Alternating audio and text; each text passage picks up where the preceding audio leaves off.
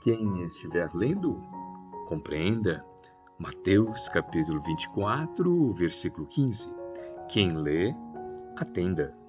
Assim como as criaturas em geral converteram as produções sagradas da terra em objeto de perversão dos sentidos, movimento análogo se verifica no mundo com referência aos frutos do pensamento.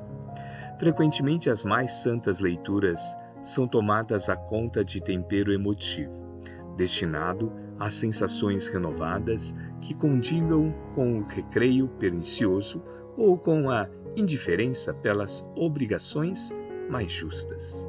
Raríssimos são os leitores que buscam a realidade da vida.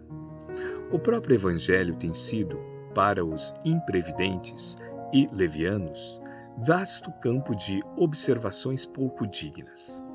Quantos olhos passam por ele, apressados e inquietos, anotando deficiência da letra ou catalogando possíveis equívocos a fim de espalharem sensacionalismo e perturbação?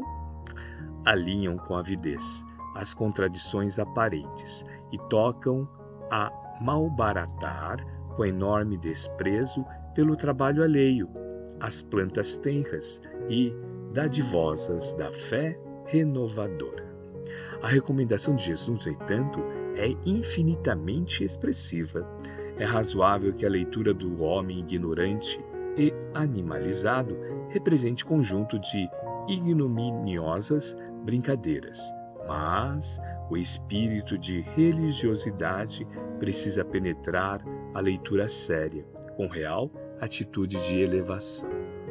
O problema do discípulo do Evangelho não é o de ler para alcançar novidades emotivas ou conhecer a Escritura para transformá-la em arena de esgrima intelectual, mas o de ler para atender a Deus, cumprindo-lhe a divina vontade. Emmanuel, psicografia de Francisco Cândido Xavier, obra Vinha de Luz, capítulo 1